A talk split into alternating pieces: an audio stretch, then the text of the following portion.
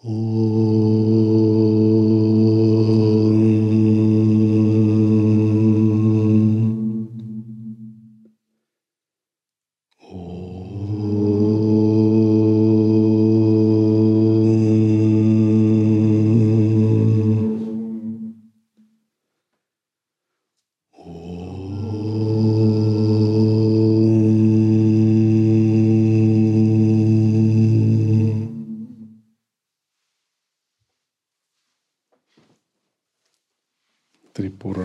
Рахасия, Махатмьяканда, глава 14.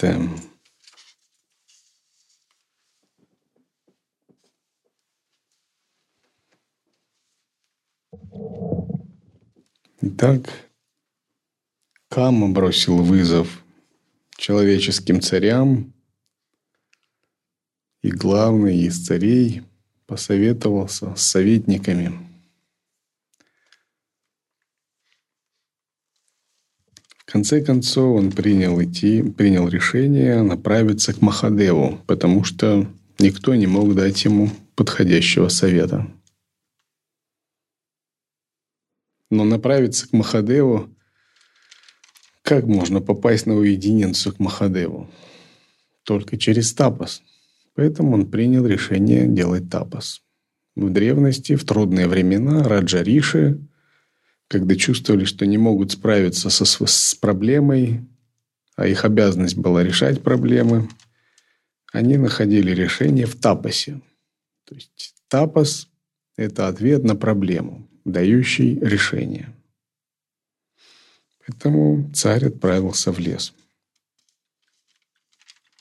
Затем царь решение принял, оставив советников и царство совершить тапос прекрасном лесу на берегу реки, в священном безлюдном месте.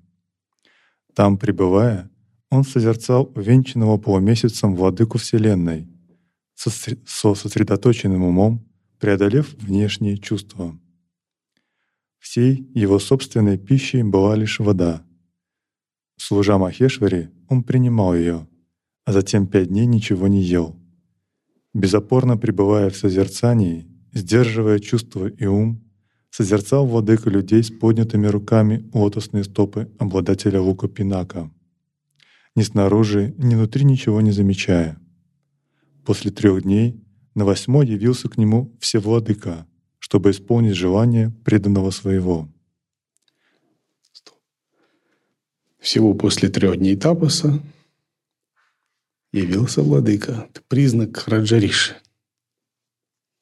Тот, кто может даже небольшим тапосом получить уединенцию.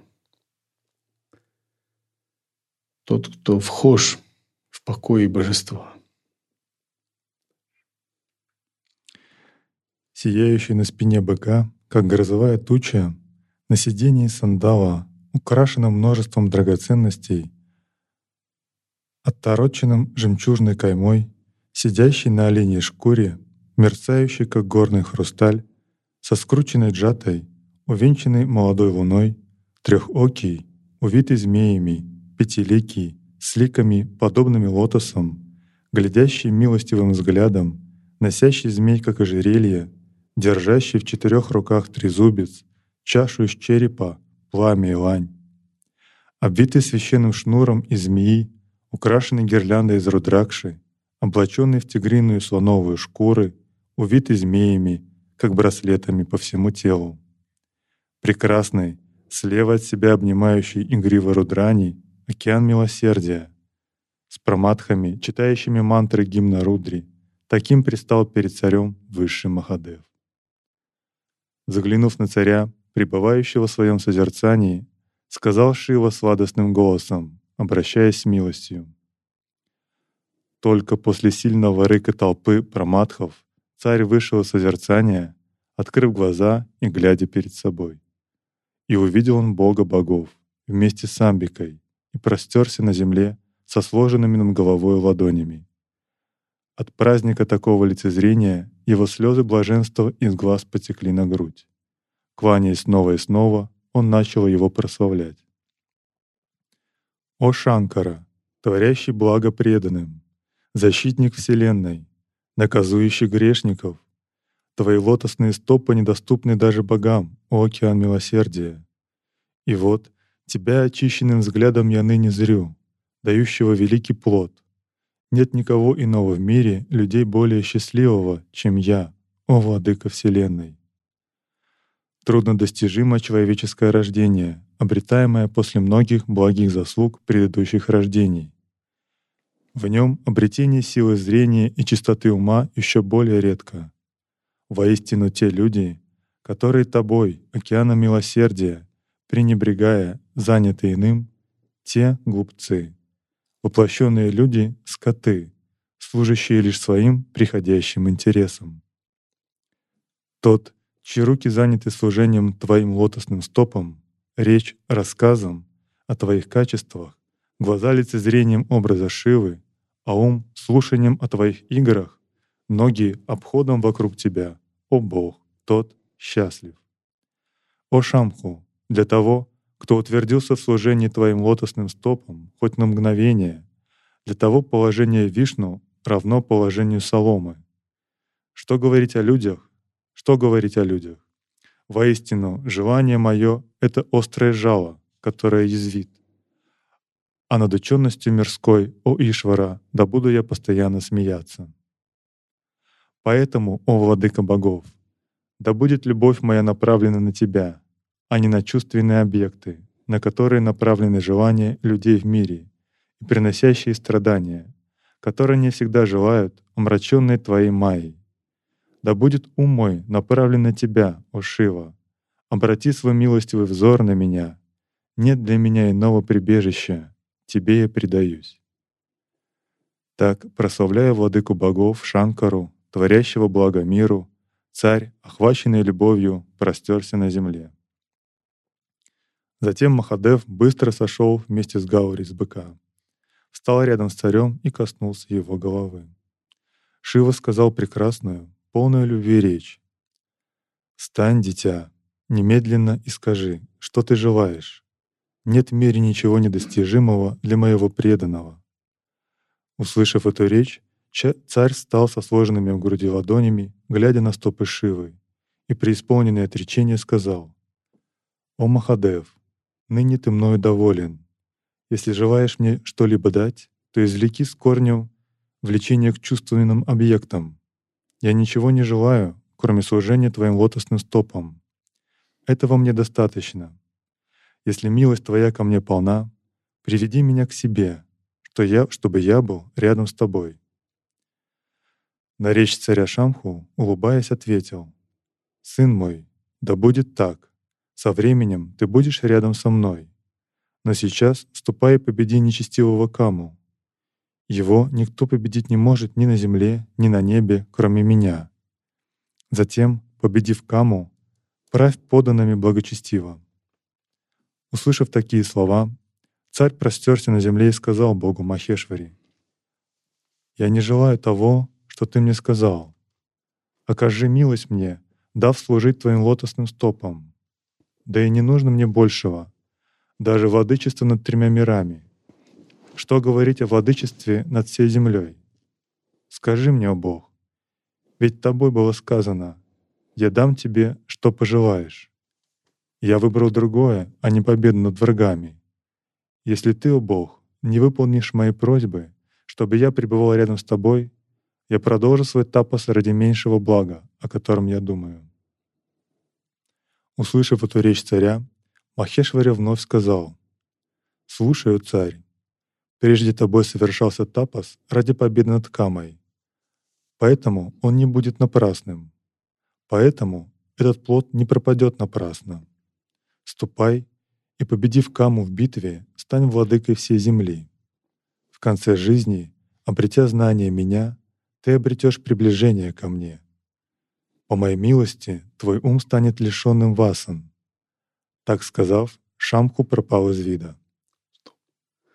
Царь выполнял тапас, чтобы победить Каму. И это намерение уже отпечаталось в его уме. Но когда он увидел Шиву, он уже не хотел побеждать ни Каму, и вообще быть царем и править кем-либо. Ему все это стало безразлично. Он только хотел быть Шивой. В нем зародилась подлинная вайрагья. И когда Шива спросил благословения, он и попросил быть с тобой. Но Шива, видя божественным взором причинно-следственные связи в его уме, сказал, хорошо, ты приближишься ко мне, но сначала победи Каму. Тот подумал, ну я же просил вот быть близк с тобой и все. Но дело в том, что уже был запущен механизм кармы, и невозможно было отменить причинно-следственные связи сразу. Тапос привел к накоплению, тапос ради мирских целей привел к отпечаткам, самскарам и волевым импульсам, васанам, которые царь должен был уже пережить. Их невозможно было отменить. Поскольку силой мирского тапоса он создал мирские причинно-следственные связи, которые ему надо было прожить. Понимая это, Шива сказал, ты придешь ко мне, но сначала ты должен прожить свою карму, ради которой ты так старался. Все, ради чего мы стараемся, создает, запускает причинно-следственные связи, которые становятся нашей жизнью. Да. Гурдж, то есть вот кама – это символ вот сатвичного эгоизма, о котором вы говорили вот недавно, ну, перед отъездом. То есть боги хотели, чтобы люди встали на путь сатвичного эгоизма, то есть и да. удовлетворяли тонкие чувства, именно да, возвышенные. Они пришли к ним. Да. А царь – это, получается, как бы дух садху в человеке. То есть вот когда он понял, что вообще не в чувствах, не в удовольствиях дело, а дело-то, собственно, в Шиве. Это вот царь, как бы это, это вот это понимание, которое Джива. приходит. Джива. Джива, да? Да, душа. Джива осознала, что ее задача слиться с Шивой. Да. И она начала вершить тапос. И... и она решила, что единственная задача быть ближе. Но дело в том, что нельзя это сделать вот так. Да? Надо карму сжечь. Шива сказал, сожги созданную карму. А победить каму, это значит э, именно преодолеть тягу к любым вообще чувственным удовольствиям, вообще к любым, то есть полную вайрагию обрести. Да. Это значит победить каму, так? Да. То есть как бы здесь кама олицетворяет сатву, как э, последнее препятствие, то есть как клетка сатвы. Кама не совсем. Кама – это вот то, о чем мы говорили. Кама-кала – волевой импульс божественного мироздания, который побуждает все души чего-либо желать.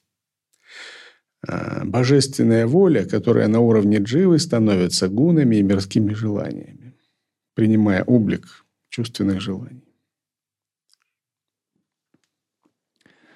Затем царь поклонился Махадеву с чувством любви. Почтя повеление Шивы, умом изнутри он стал чист. В это время Кама, победив всех людей на земле и связав их, прибыл в Брахмаварту и встал снаружи. Увидев этого отрока, источающего потоки красоты, и устремляя свой взгляд на какую-либо часть его тела, люди забывали свои дома и прочее. Словно деревянные идолы, стояли они неподвижно. Тогда Кама сказал горожанам с глазами красными от гнева. «Эй, люди, скажите царю обо мне, что я прибыл. Пусть он выбирает, сдаться мне или сражение». Услышав эти удивительные слова Камы, Люди поняли, что тот, о котором они слышали ранее, великий, могущественный и грозный, и все горожане обратились в бегство. «Ох, ох, сын, сын, мать, брат, друг, уходите, спасайтесь!» Так в панике они кричали. Услышав это друг от друга, они передавали всем остальным горожанам, и те бежали с женщинами, стариками и детьми, окликая друг друга.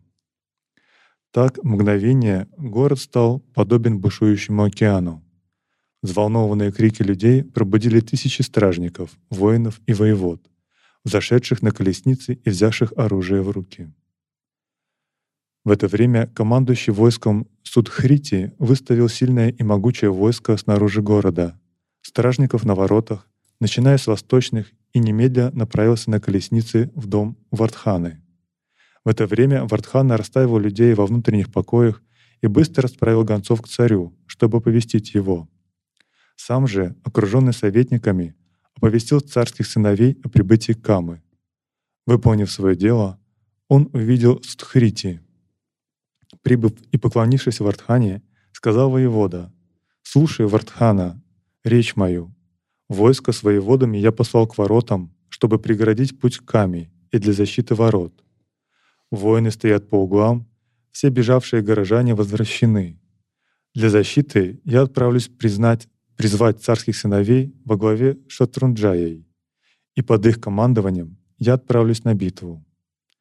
В то время, пока Судхрити так говорил, блистательные царские сыновья прибыли вместе со своими войсками.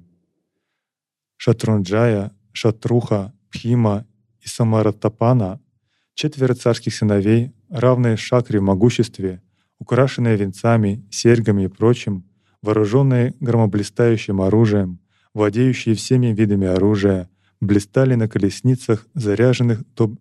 запряженных добрыми конями, овиваемые пахалами и прославляемые музыкантами. Судхрити встретил их, поклонился и, забравшись на царского слона, отправился впереди царских сыновей, сметая все на своем пути. Сказал царский сын Вардхани, благословению рода. Вместе с войсками и князьями ради защиты этих покоев прибыли мы в свой город, узнав, что случилось. Услышав эту речь царского сына и приняв эту речь, сказал Вардхана, лучший из говорящих, краткую речь для сбережения времени. «О царский сын, великоудачливый, ступай вместе с войском твоим. В городе нечего делать. Пока я жив, никто не погибнет по твоей милости. Знай, что все готово к битве. Так будь осторожен и сражайся совместно со своими воинами.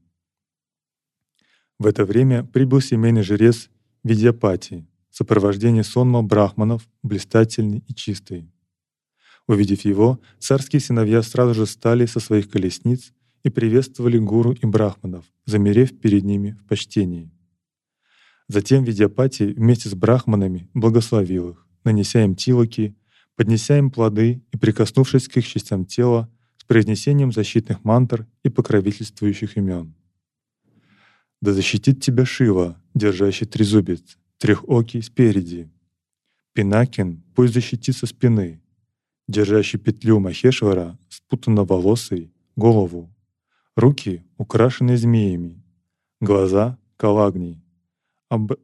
облаченный в слоновью шкуру — грудь, живот — украшенный рудракшей, носящий чашу из черепа обе стопы, тело — благой Шанкара. Умастив их тела пеплом для защиты, передав благословение и получив великие дары, приняв поклоны от царских сыновей, Видяпати вместе с брахманами удалился. Затем все люди издали крики «Слава!» Под достающий до небес рык воинов и гудение раковин, грохот барабанов и дундубхи, литавр, звуки труп и флейт, крики царских сыновей вместе со всеми войсками, ржание коней и рев слонов, грохот колесниц, звон тетивы, хлопанье флагов, флагов с людскими криками, слившимися в сплошной гул.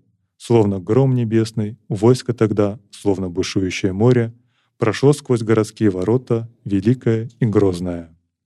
Своим видом повергающее в трепет. Оно было словно второй океан посередине земли. Такова в Трипур Рахаси в Махатхаканде, 14 глава.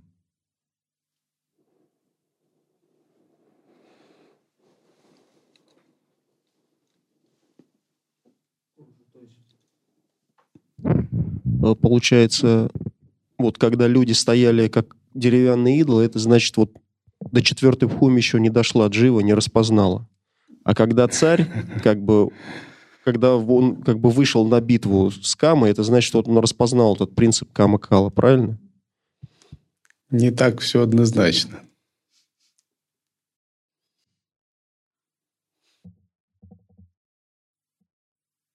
Тут может быть, и Пхуми не совсем.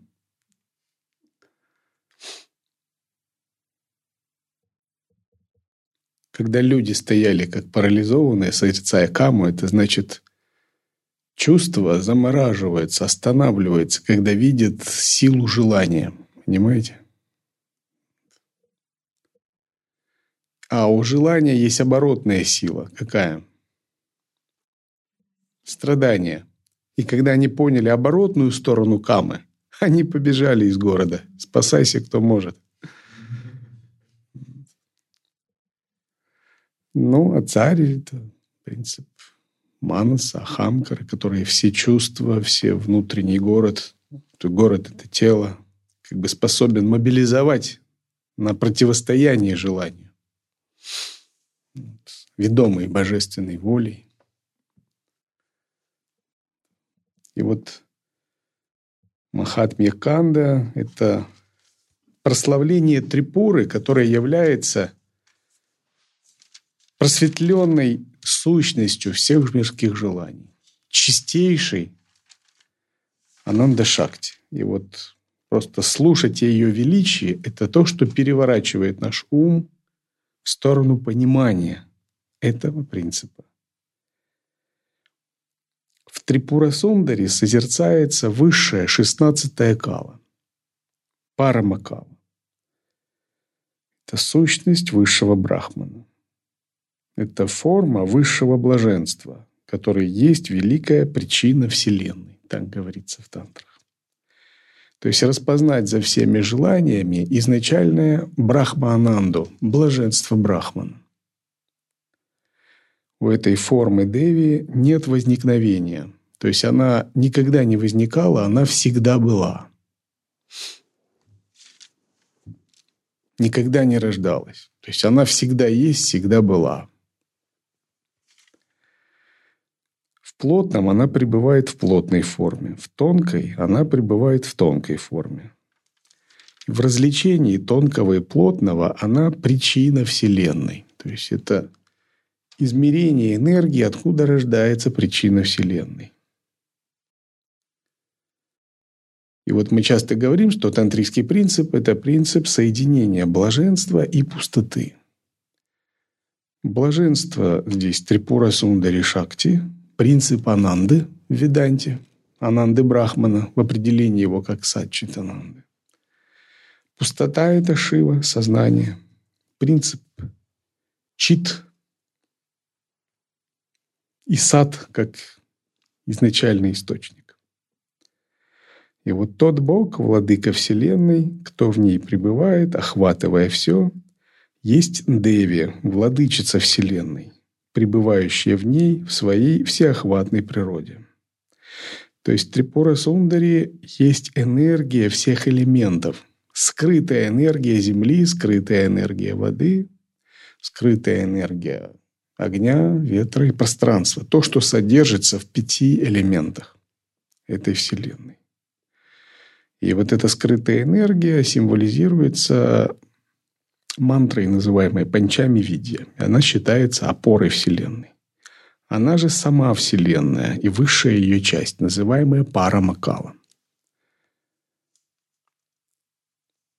И вот есть кала татва, и есть Кала, Татва, Кончуки. И вот в этом аспекте пара, Макала, эти кончуки превосходятся, когда распознается сущность величия Трипура Сундри. Она вечная образ блаженства, наделяющая великим наслаждением. Ее сущность полна блаженства. Она форма высшего блаженства. К чему опять говорить? Она сущность высшего брахмана в форме шакти. Его вновь и вновь, ею вновь и вновь всегда Вселенная порождается и разрушается. То есть, когда мы говорим, что у Брахмана есть вот активная часть, которая порождает мироздание, вот это и есть богиня Трипура. А слушание ее величия – это то, что порождает пробуждает собственную энергию.